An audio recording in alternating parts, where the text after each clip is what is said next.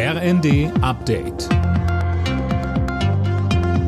Stündlich neu. Auf den Punkt informiert. Ich bin Silas Quiring. Guten Morgen. Viele Brände, schwere Verletzungen und Angriffe auf Rettungskräfte, all das lässt nach der Silvesternacht die Debatte über ein Böllerverbot wieder hochkochen. Neben der deutschen Umwelthilfe fordern auch Polizeigewerkschaften jetzt diesen Schritt. Sönke Röhling, wie sieht man das in der Politik? Ja, da ist man eher zurückhaltend. Das Verhalten von Kriminellen darf nicht bedeuten, dass auch die vielen friedlich Feiernden bestraft werden, heißt es zum Beispiel aus Union und FDP. Auch in der SPD setzt man deshalb erstmal auf ein Böllerverbot für bestimmte Stadtviertel. Diese Möglichkeit gibt's ja schon. Innenministerin Faeser sah bislang keinen gravierenden Grund für ein generelles Verkaufsverbot von Böllern. Man darf gespannt sein, ob sie ihre Meinung da jetzt ändert.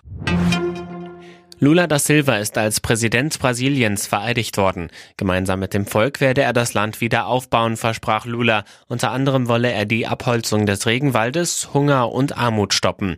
Es ist die dritte Amtszeit für den 77-Jährigen. Hunderttausende Menschen kamen zu seiner Amtseinführung in der Hauptstadt Brasilia.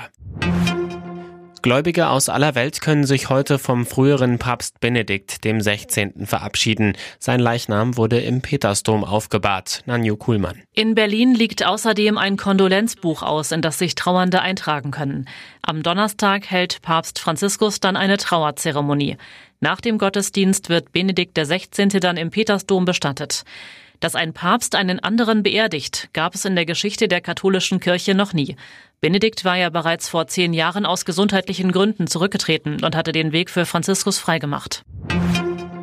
Beim Neujahrsspringen der Vierschanzentournee in Garmisch-Partenkirchen haben die DSV-Adler das Podest klar verpasst. Andreas Wellinger wurde als bester Deutscher nur Achter. Sieger war, wie schon in Oberstdorf, der Norweger Halvor Egner Granerüth.